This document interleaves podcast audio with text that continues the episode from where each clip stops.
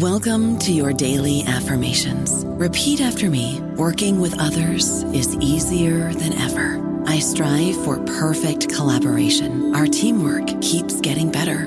Yeah, affirmations are great, but Monday.com can really get you the teamwork you desire. Work together easily and share files, updates, data, and just about anything you want all in one platform. Affirm yes to start or tap the banner to go to Monday.com. Lucky Land slots, you can get lucky just about anywhere. Dearly beloved, we are gathered here today to. Has anyone seen the bride and groom? Sorry, sorry, we're here. We were getting lucky in the limo and we lost track of time. No, Lucky Land Casino, with cash prizes that add up quicker than a guest registry. In that case, I pronounce you lucky. Play for free at LuckyLandSlots.com. Daily bonuses are waiting. No purchase necessary. Void where prohibited by law. 18 plus. Terms and conditions apply. See website for details. Hola, esto es New Books Network en español. Buenos días y saludos a todos los eh, lectores del programa New Books en Psicología, un podcast de New Books Network. Le habla su anfitriona Ruth Nina, eh, en la cual hoy eh, estoy muy contenta porque tenemos al doctor Jaime Carmona desde Colombia, quien nos va a estar hablando de su última publicación, un diálogo sobre el suicidio, cine, psicoanálisis y psicología social. bienvenido, doctor Carmona. Eh, muchas gracias, Ruth. Muy complacido de estar en contacto con los estudiantes y profesionales de la psicología de Puerto Rico. Eh, ha sido una comunidad que siempre me ha dado mucho, mucha satisfacción pues bienvenido, doctor. Pues vamos a iniciar este, que nos pueda hablar eh, sobre su persona para que los lectores puedan conocer su trayectoria eh, de trabajo, que sé que es bastante amplia, eh, a revisar sus documentaciones. Así que si nos pudiera hablar de su persona, se lo voy a agradecer. muchas gracias, Ruth. Pues a ver, te cuento en mi formación académica. Eh, yo soy psicólogo y psicoanalista. Eh, pues eh, he tenido una trayectoria de publicaciones en el campo del psicoanálisis. Hay un libro en particular que quiero mucho que se llama Psicoanálisis y Vida Cotidiana, que fue publicado en el año 2002. Y después de eso, pues he hecho otras publicaciones. Con el tema del suicidio, que es el tema del libro, eh, pues iniciamos con una investigación en el año 2008 que luego hicimos, eh, eh, digamos, en coautoría internacional con la Pontificia Universidad Católica de Puerto Rico, con las doctoras Carmen Rivera. y la doctora que ya no nos acompaña, pero que en el corazón la llevamos siempre, eh, Norma Maldonado y un equipo de investigadoras de, de la sede de eh, Ponce de la, de la universidad. Y eh, bueno, ahí digamos de este trabajo conjunto en Colombia y en Puerto Rico, pues salió un libro que se titula El suicidio y otros comportamientos autodestructivos en jóvenes universitarios de Colombia y Puerto Rico. Este es un libro que está disponible gratuitamente en la red para que los interesados en la investigación del fenómeno y en una investigación en la que pues participamos eh, investigadores de Puerto Rico y de Colombia pues sepan que está ese recurso se titula el suicidio y otros comportamientos autodestructivos en jóvenes universitarios de Colombia y Puerto Rico. Así se titula y simplemente digitando el título, PDF, lo pueden bajar. Eh, luego, pues de esta investigación que fue muy importante, eh, pues han venido otras investigaciones y otros libros. Hay otro libro que también está en internet que ese lo editó Manual Moderno, que se titula eh, La prevención del suicidio y la afirmación de la vida en una institución educativa un, un modelo de intervención psicosocial que fue a partir de una intervención que hicimos en una institución educativa eh, de enseñanza media, de secundaria, donde se había suicidado un estudiante y había un grande de estudiantes en riesgo. Fue una investigación, una experiencia muy bonita de un equipo interdisciplinario que luego la sistematizamos y la publicamos, eh, la publicó la editorial Manual Moderno, y eh, con ese título, La prevención del suicidio, y la afirmación de la vida en una institución educativa, un modelo de intervención psicosocial se puede también conseguir eh, en Internet. Eh, y bueno, eh, a, raíz de todo este proceso, podríamos decir que desde el año 2008 hasta ahora, he venido pues haciendo diferentes investigaciones, haciendo publicaciones de algunos libros, de un número muy de artículos. Y en este momento, ya como para contar, terminar pues como esta primera parte de la historia, eh, tenemos un diplomado, un diplomado que se llama Diplomado Latinoamericano Online en Suicidología, que lo ofrecemos desde acá, desde la Universidad de Manizales en Colombia, pero que somos seis profesores de tres países de América Latina.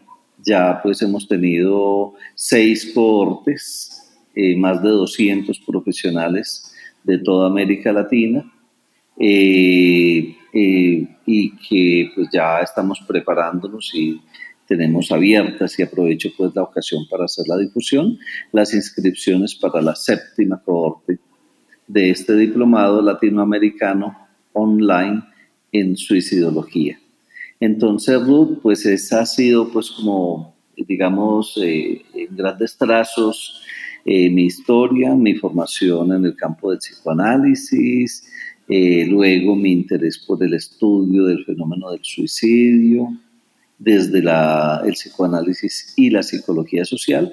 Por eso es que el libro se titula Un diálogo sobre el suicidio, cine, psicoanálisis y psicología social. Gracias, doctor Carmona. Eh, me parece fascinante conocer la historia detrás de un libro, cómo es que surge, eh, todos los antecedentes que nos ha mencionado antes de llegar al libro propiamente, eh, descubrir los enlaces que tiene con colegas de aquí de Puerto Rico, porque yo conocía esa investigación por parte de la, de la doctora Maldonado, de Norma, yo imagino cuando, que cuando lo hicieron con los estudiantes universitarios, en aquel momento dado, ella llegó a hablarnos sobre dicho trabajo, eh, pero no sabía que se había evolucionado hasta, hasta ahora, ¿verdad? Ese trabajo que ustedes están presentando, eh, eh, lo cual me parece muy interesante que haya toda una base, sobre todo de desarrollo investigativo en América Latina, y le agradezco eh, que haya comentado los enlaces electrónicos y lo del diplomado por alguna persona que pueda estar eh, interesado. Em, pues vamos a empezar a, dialogar sobre, y, vaya la redundancia, porque el libro es diálogo sobre suicidio, pues vamos a conversar sobre el proceso del libro, el cual he estado revisando y me parece fascinante el trabajo que ustedes eh, han desarrollado. No he mencionado, y creo que es muy propio y justo decirlo, que también el libro tiene de coautores al doctor Florentino Moreno y al doctor Carlos Alvarado, eh, que son parte del desarrollo de este trabajo. Em, y si usted me lo permite, doctor, me gustaría iniciar leyendo eh, la primera parte, primer párrafo del prólogo realizado por la doctora Mejías Correa, porque me pareció muy interesante. Es un prólogo que provoca y evoca a que uno tiene que sentarse a leer el libro. Eh, y si le parece bien, lo, lo voy a leer. Eh, ¿Le parece? ok, okay pues cito. Prologar es abrir una puerta, es invitar a recorrer un camino ya transitado por quien hace la invitación. Es fungir como primera lectora, pensando en los que vienen en los futuros viajeros que recorrerán estas páginas. Le diré en breve que encontrarán en este viaje, ese más allá de esta lectura, un tejido trenzado con tres hilos, rigor, claridad y belleza. Este libro despliega un diálogo inédito entre psicoanálisis, cine y la psicología social para adentrarse en el complejo mundo del suicidio tan reducido muchas veces a categorías que empobrecen su comprensión. De esta manera iniciamos el trabajo que se compone de 15 capítulos divididos en tres sesiones eh, de las cuales estaremos hablando en este momento. Eh, quizá me parece que es interesante empezar explicando a los lectores, eh, antes de adentrarnos sobre el libro en detenimiento, cuál es la perspectiva desde una mirada psicoanalista. ¿Cuál es la mirada que se tiene sobre el suicidio? Si le puede explicar a los lectores para que puedan ir comprendiendo este trabajo. Claro que sí, por supuesto. Eh, sí, desde el psicoanálisis eh, sabemos que los seres humanos, a la vez que tenemos un deseo que nos lleva a vivir y a afirmarnos en el mundo, pues también existe lo que se llama en psicoanálisis la pulsión de destrucción, que es algo que nos lleva a los seres humanos también, a la vez que hacemos todo para vivir, pues también a destruirnos y a destruirnos de muchas maneras. Eh, a veces moralmente, a veces destruir los vínculos con los seres que más amamos, las mismas enfermedades mentales también eh, y en los conflictos internos. Entonces, finalmente, desde el psicoanálisis, para no alargarme mucho en esta introducción, podremos decir que, hay un impulso eh, autodestructivo y que a veces, además de eso, interiorizamos, eh, por ejemplo, eh, qué sé yo, y, nos identificamos, digamos, con figuras que pueden ser nocivas y entonces eso refuerza, digámoslo así, esos comportamientos autodestructivos. Entonces, digamos que para el psicoanálisis eh, eso es algo que está dentro de la eh, vida psíquica de todo ser humano y que por supuesto, pues la tarea de cada ser humano y de cada vínculo y de cada familia y de cada sociedad, pues es contrarrestar esas tendencias autodestructivas y procurar que no se generen otras tendencias autodestructivas por vía de la interiorización, por ejemplo, de pues, eh, figuras, digámoslo así, como lo decíamos, pueden ser nocivas para la persona. Ok. Eh, Así que gracias, doctor. Eh, vamos viendo y con esa introducción de parte suya en términos de la conceptualización del suicidio, quisiera eh, adentrarnos a la primera parte, eh, la cual me parece muy interesante porque ustedes a través de su trabajo hablan de, de que es un trabajo que es un diálogo entre los trabajos realizados entre Freud y Lacan para poder hablar sobre suicidio dentro del contexto del cine. Pero a mí me parece también que el trabajo desde otra mirada es un diálogo entre lo que se ha hecho en el cine, eh, desde la creación propia de lo que es el, cine, el desarrollo propio del psicoanálisis y también de la psicología social, y se hace un, diálogo eh, interactivo constantemente entre estas tres disciplinas eh, y lo cual quería que me pudiera comentar sobre ello antes de empezar con los primeros capítulos, por favor. Sí, claro que sí, Ruth. Muchas gracias por darme la oportunidad. Eh, efectivamente, eh, pues nosotros hacemos este diálogo partiendo de una idea y es que el psicoanálisis tiene una visión cinematográfica de la vida psíquica, de la subjetividad humana. Es decir, el psicoanálisis nos dice que los seres humanos habitamos como una especie de guion o una película, si queremos, eh, a través de la cual nos relacionamos con el mundo, con las otras personas, con la naturaleza. Entonces, un poco, digamos, lo que nos dice el psicoanálisis es que los seres humanos andamos por el mundo eh, usando una expresión que usan mucho los adolescentes aquí en Colombia, como empeliculados, es decir, como que andamos habitando nuestra propia película y, y en la que somos los protagonistas, algunos como héroes, otras como genios incomprendidos, pero como protagonistas de nuestra película.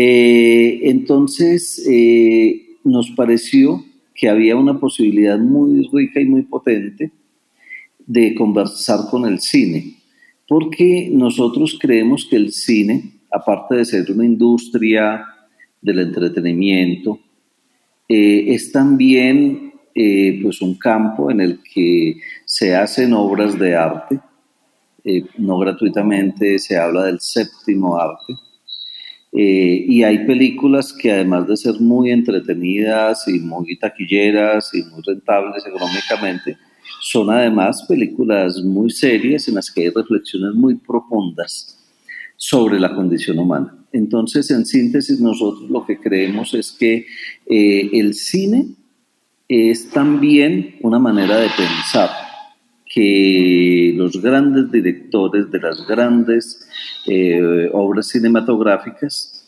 además de entretener, pues eh, nos brindan reflexiones muy potentes. Entonces, eh, en esa conversación entre el psicoanálisis y el cine, encontramos que muchas de las cosas que dice el psicoanálisis, pues las han dicho también los grandes maestros del séptimo arte a través de sus películas, en los diálogos en boca de sus personajes. Eh, entonces, eh, eso nos pareció muy potente y de hecho, pues con base en esa idea surgió un curso de cine y psicoanálisis aquí en la Universidad de Manizales, en Colombia, que durante seis semestres, eh, tres años, eh, estuvimos con estudiantes de comunicación social, de derecho, de psicología, muchos de ellos, eh, pues viendo películas, reflexionando sobre ellas, a partir del psicoanálisis, películas en las que las tramas eran fundamentalmente tramas que tenían como un tema central el suicidio.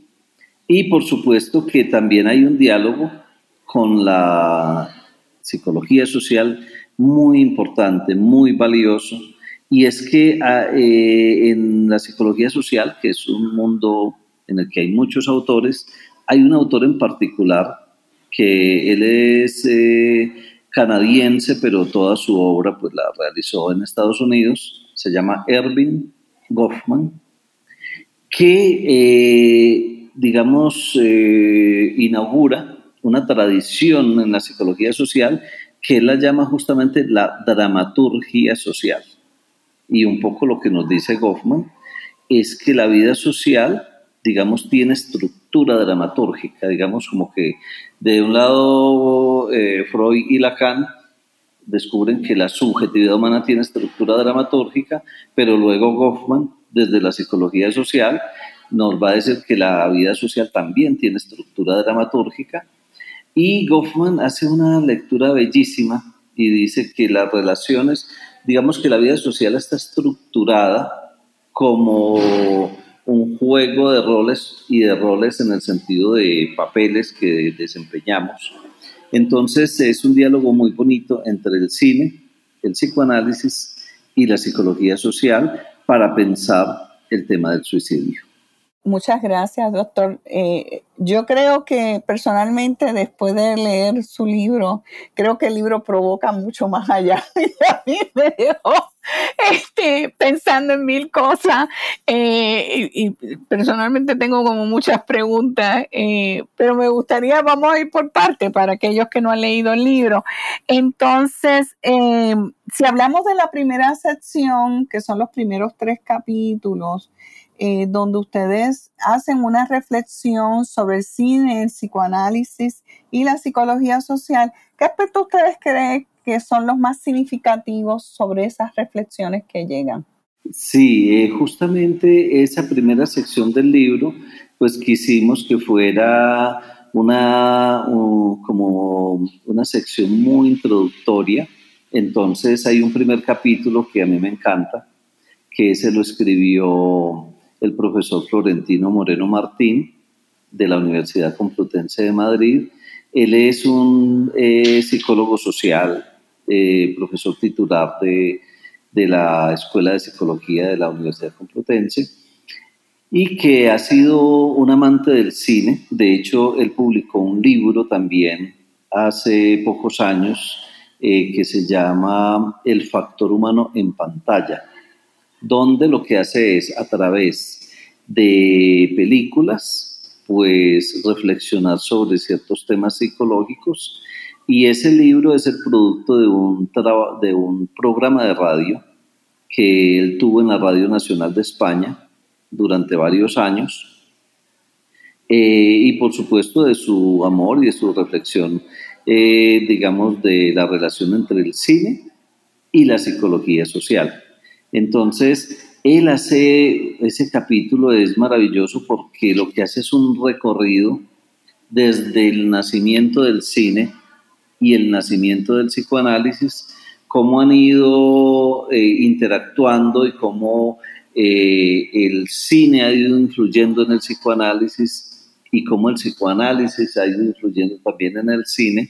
Eh, digamos que ese es el primer capítulo. Luego hay un segundo capítulo en el que hablamos pues de psicoanálisis así muy brevemente, como una presentacioncita eh, muy, ¿cómo decirlo?, didáctica, en el que hablamos de tres grandes escándalos que produjo el psicoanálisis eh, cuando apareció a finales del siglo XIX y principios del siglo XX, que fue un escándalo social por toda la, eh, todo lo que reveló sobre la sexualidad, pues que el hecho de que revelara la sexualidad infantil, la relación de la sexualidad con la neurosis, pero también la relación de la sexualidad con la represión y con el malestar en la cultura.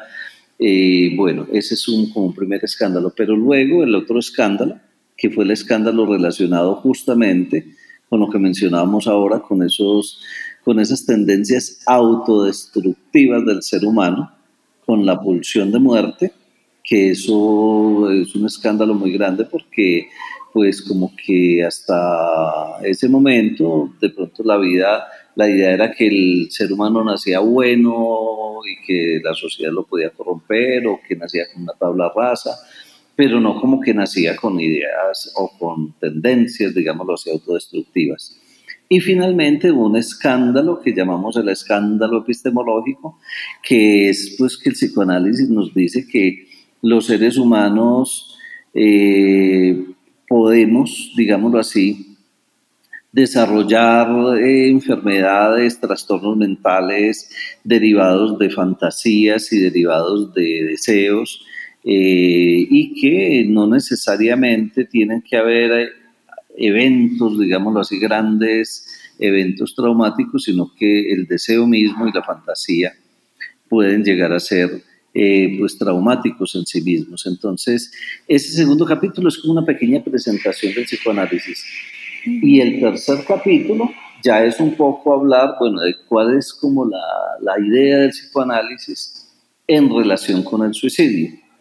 Porque yo creo que eso es muy importante, Ruth, que pues eh, eh, que se diga, digamos, en un capítulo, en esa primera parte, porque el psicoanálisis tiene una idea de que el suicidio no es exclusivo ni de los enfermos mentales ni de una, digámoslo así, como de una estructura particular, sino que todos los seres humanos, para decirlo de una manera así muy directa, nadie está vacunado, todos los seres humanos en algún momento de nuestra vida, por alguna circunstancia, alguna crisis, alguna eh, eh, contingencia, podemos llegar a desarrollar ideaciones y comportamientos suicidas. Digamos que ese sería como un presupuesto fundamental, decir que no existe una subjetividad suicida, que no existe un perfil único,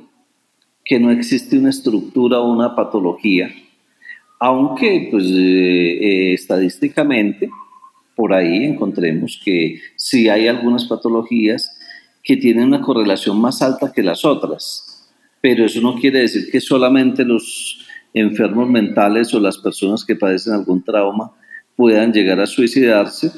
Eh, todo lo contrario, eh, en la investigación y en las muchas investigaciones que se han hecho y se siguen haciendo, se encuentra todo el tiempo que hay personas que no presentan ningún trastorno, que no tienen ningún diagnóstico ni tendrían por qué tenerlo, y que sin embargo ante cierta contingencia o cierta crisis vital pueden llegar a pensar en el suicidio o suicidarse. I don't know about you, but I'm very busy and I don't have a lot of time to cook. That's why I subscribe to Factor. Eating better is easy with Factor's delicious, ready to eat meals. Every fresh, never frozen meal is chef crafted, dietitian approved, and ready to go in just two minutes. You'll have over 35 different options to choose from every week, including Calorie Smart, Protein Plus, and Keto. These are two minute meals. Factor meals are ready to eat and heat, so there's no prepping, cooking, or cleanup needed.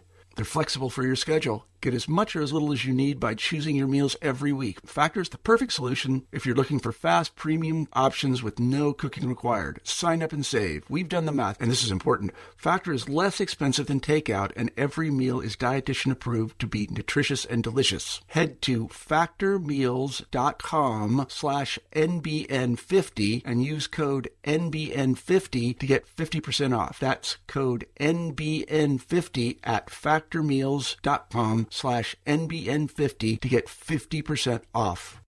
Sí, eh, ciertamente estos primeros tres capítulos considero que son fundamentales para tener una comprensión del enlace que siempre ha habido entre el cine y el psicoanálisis y para poder entender el contexto del psicoanálisis, eh, digo, el suicidio dentro del contexto del psicoanálisis.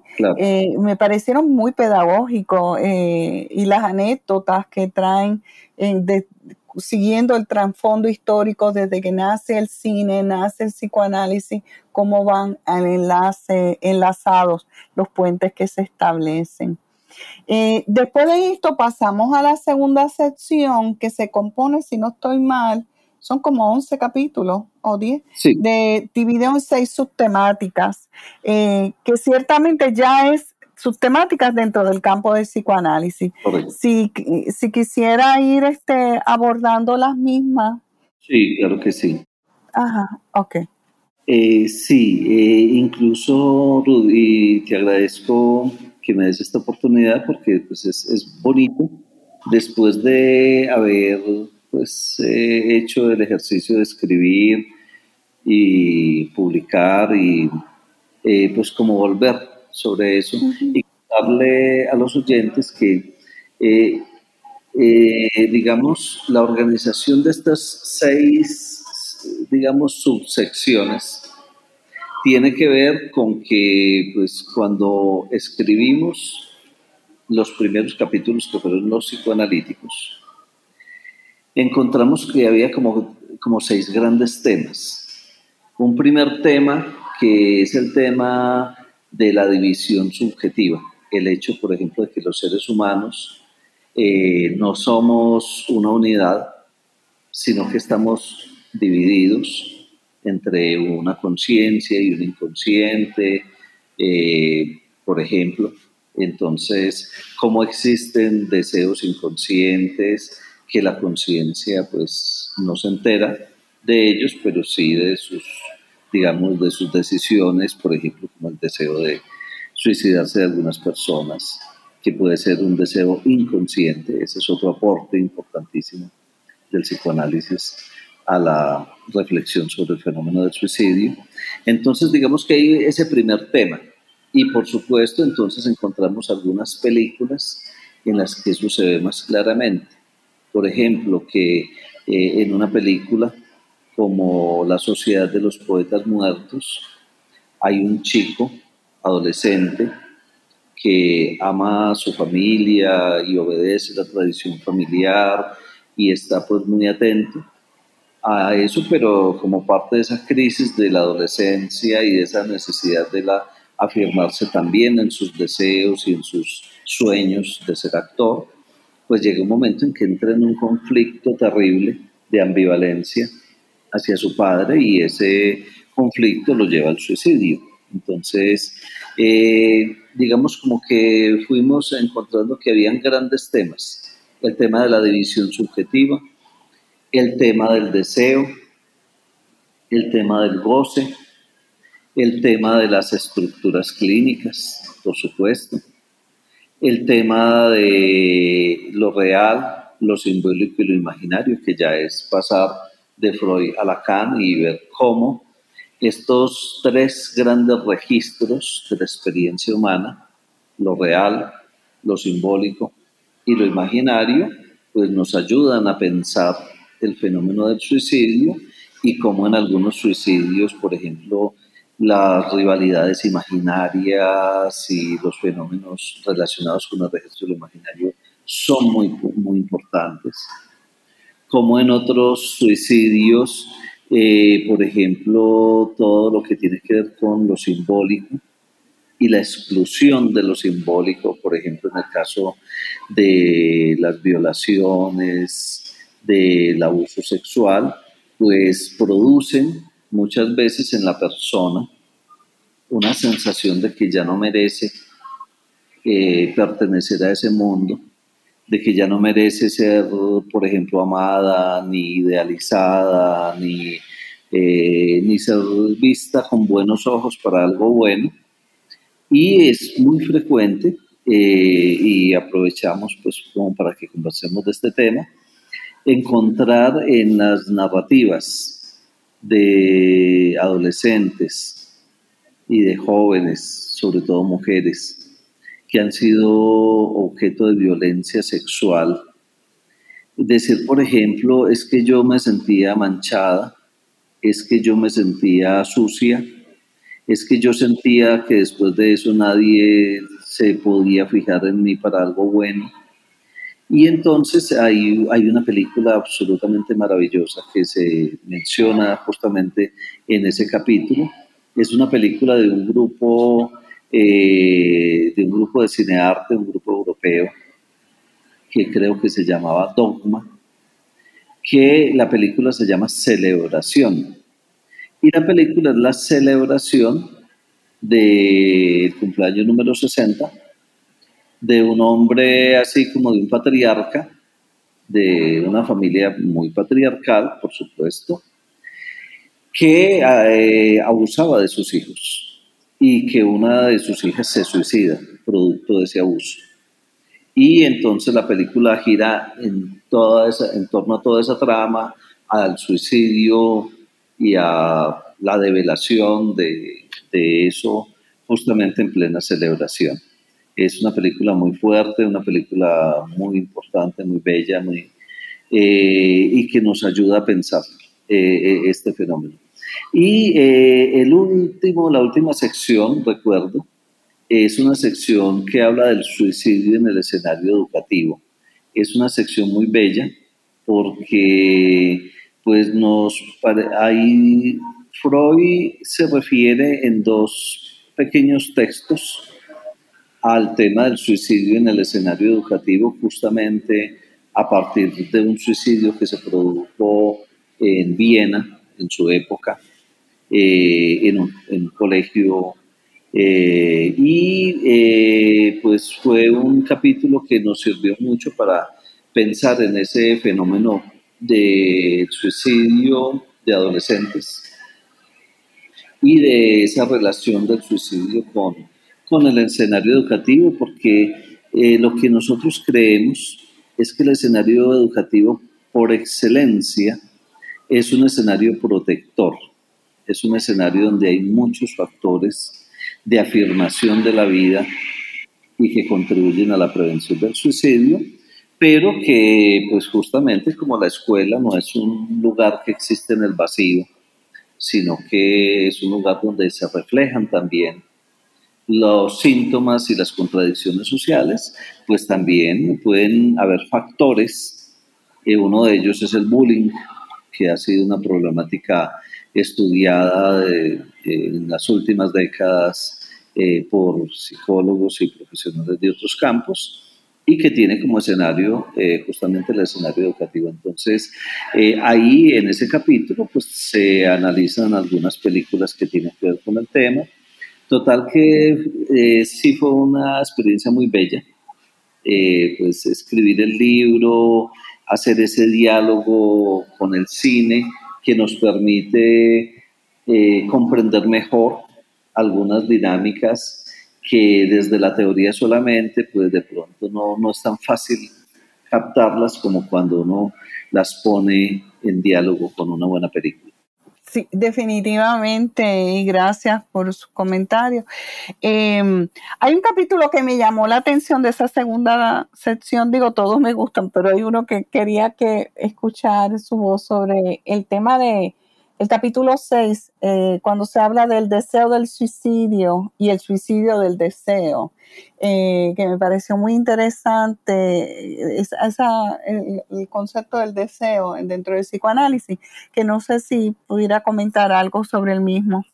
Sí, claro que sí, claro que sí, Ruth, y te agradezco mucho porque ese capítulo para mí es muy importante y es un capítulo pues que yo valoro mucho porque el tema del deseo es un, es un tema, yo creo que eh, uno de los temas más importantes del psicoanálisis, eh, porque, pues es decir, eh, hay otras corrientes psicológicas que se ocupan de asuntos que son muy importantes, el aprendizaje, la memoria, la percepción, la atención, etc.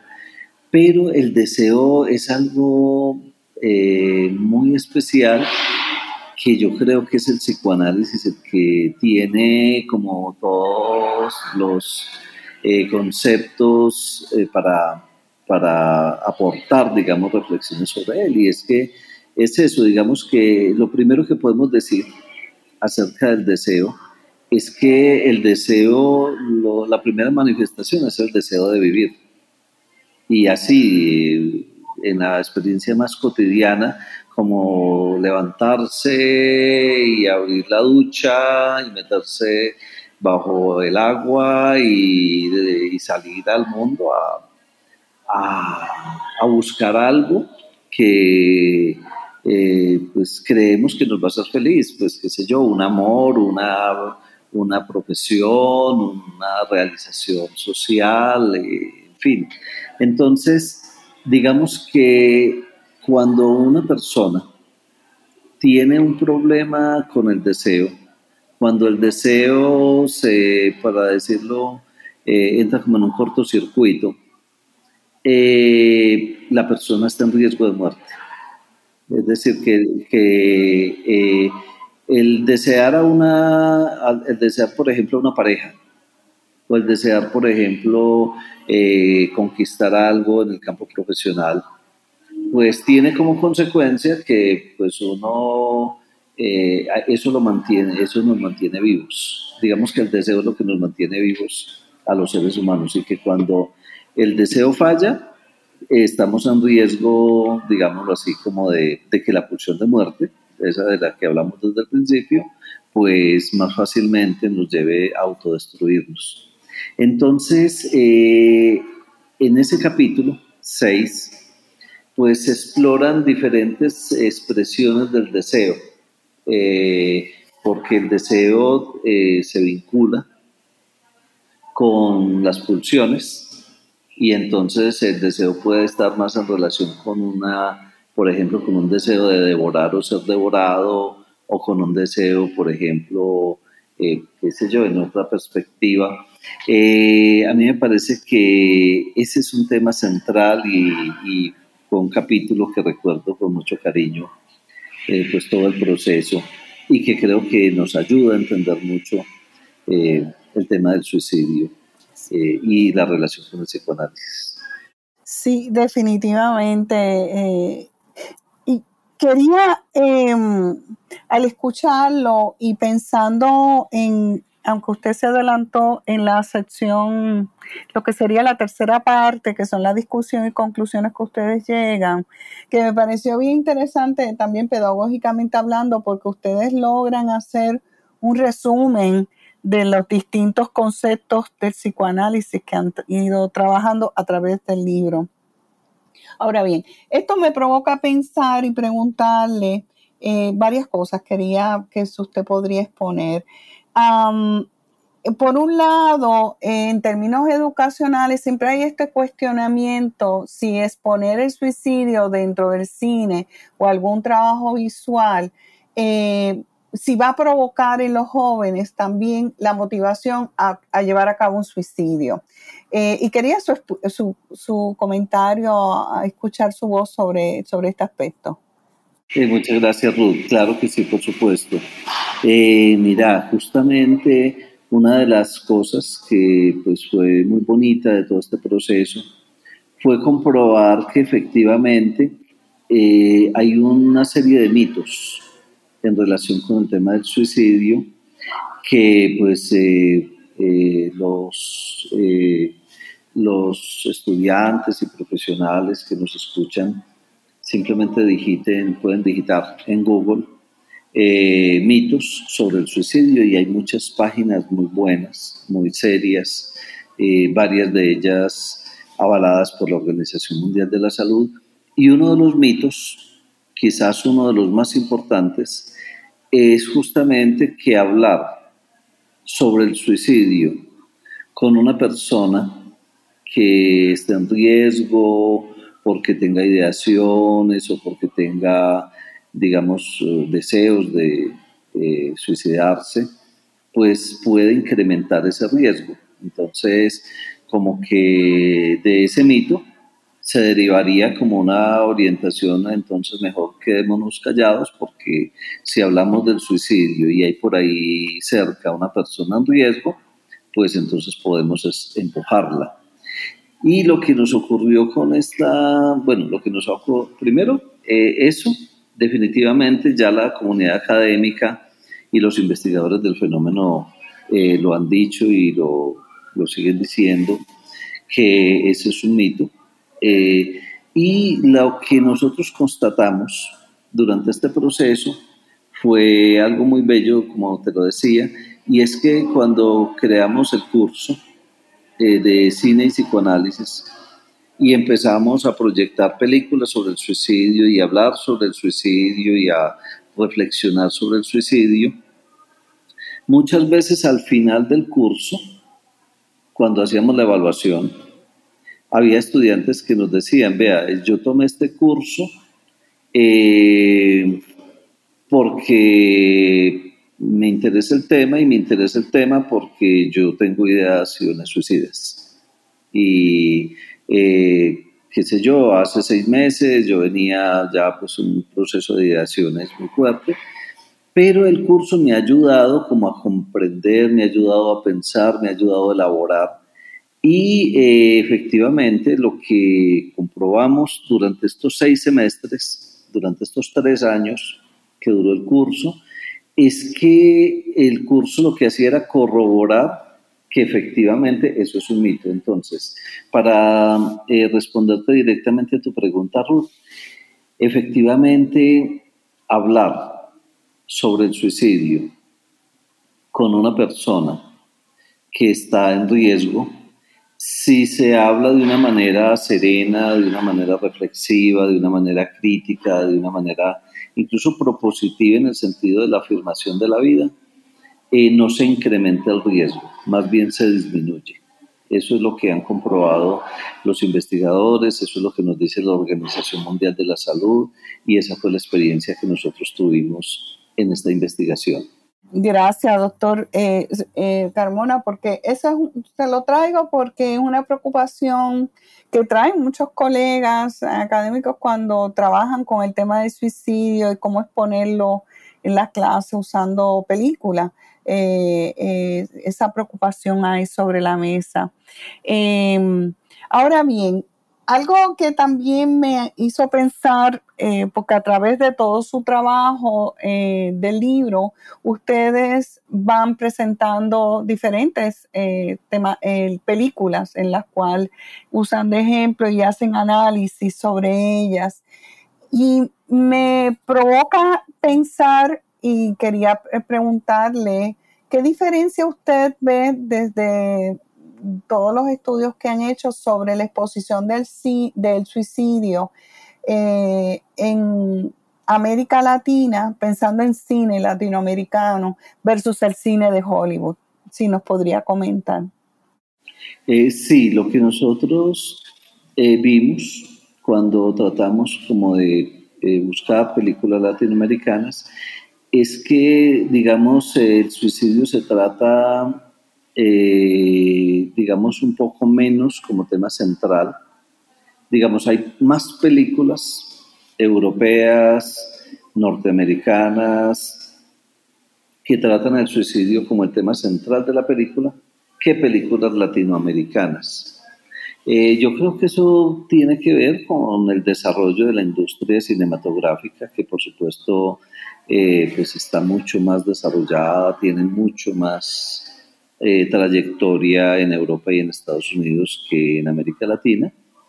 En América Latina, pues los desarrollos de la industria cinematográfica se han dado en las últimas décadas eh, y hay algunas películas en las que aparece el tema del suicidio, pero aparece, qué sé yo, en un personaje secundario y como un elemento secundario de la trama, eh, entonces, eso pues hizo que nos eh, centráramos un poco más eh, en tramas en las cuales el suicidio era un asunto central y que estaba en relación con los personajes protagónicos.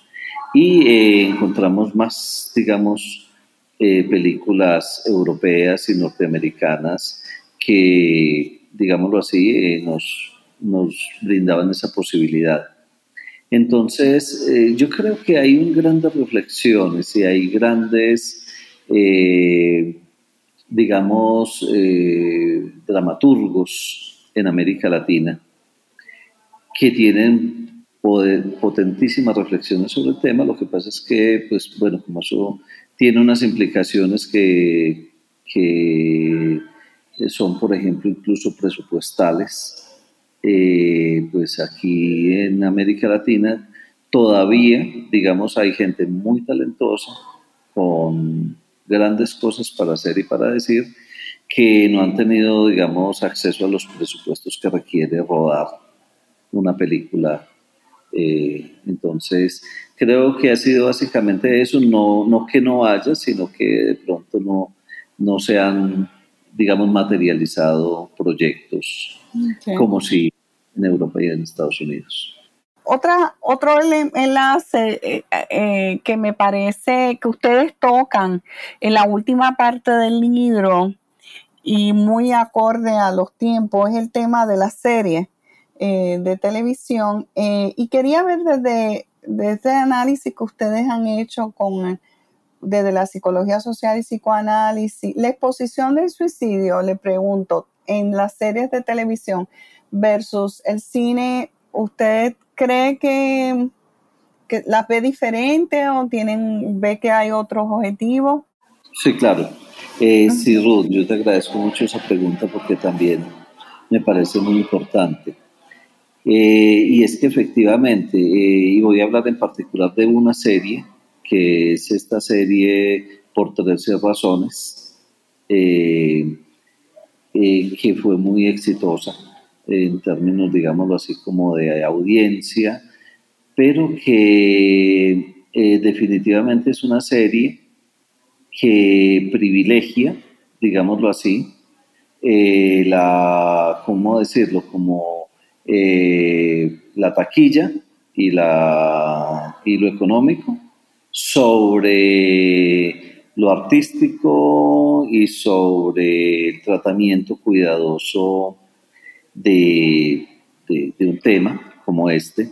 Eh, la Organización Mundial de la Salud tiene una, eh, un protocolo de orientaciones para los comunicadores y para los productores de eh, películas eh, y, digamos, series de ficción.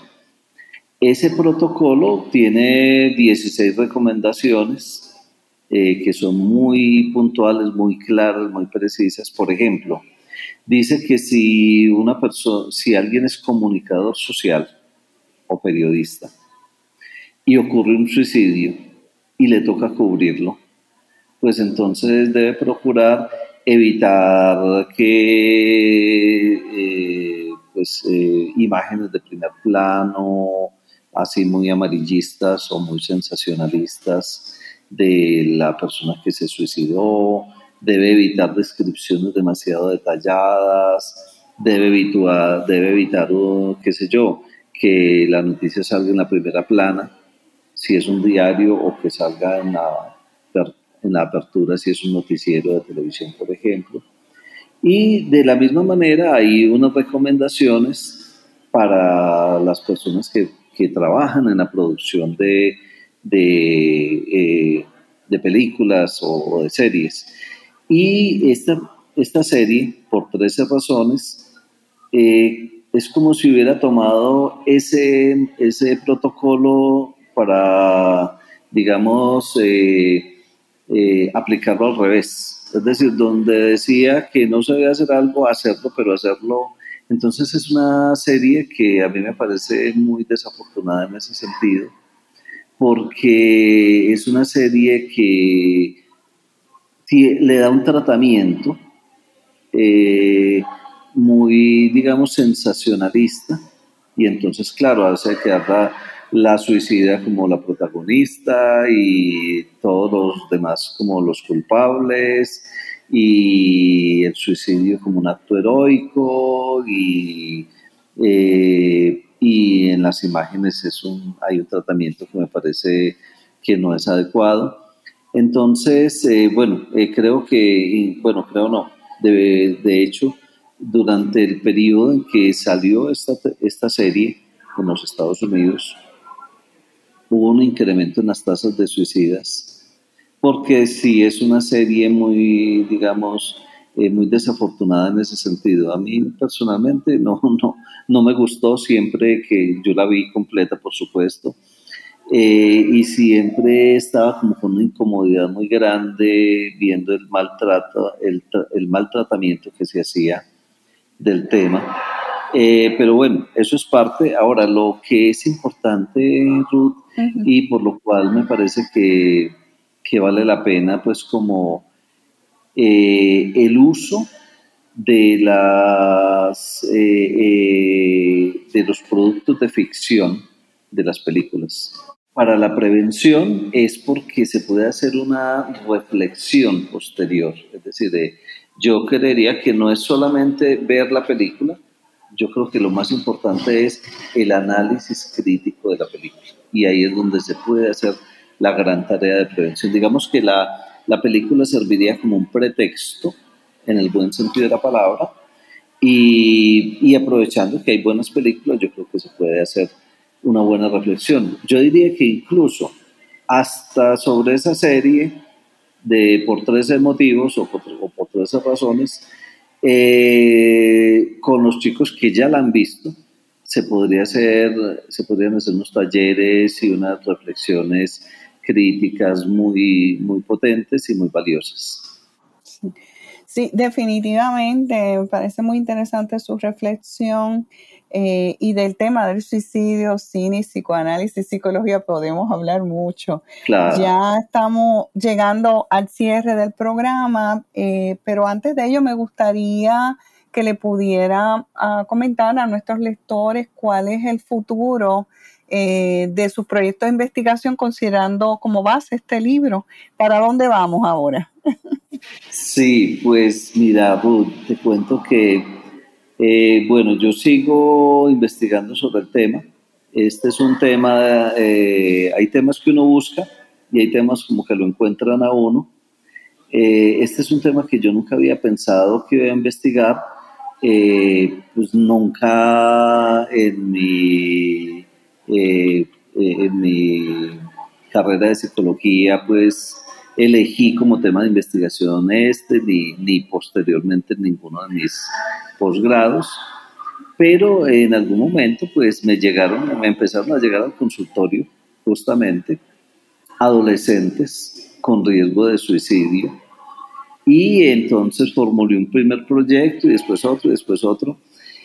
Eh, yo creo que este es un tema muy importante que los psicólogos, sobre todo los psicólogos, pero todos los profesionales de la salud mental, estamos en este momento interpelados y, de, y debemos, eh, somos, eh, cuando en un colegio se suicida alguien, ahí, ahí, mismo van a buscar al psicólogo, o si es en una empresa, o si es en una comunidad, etc.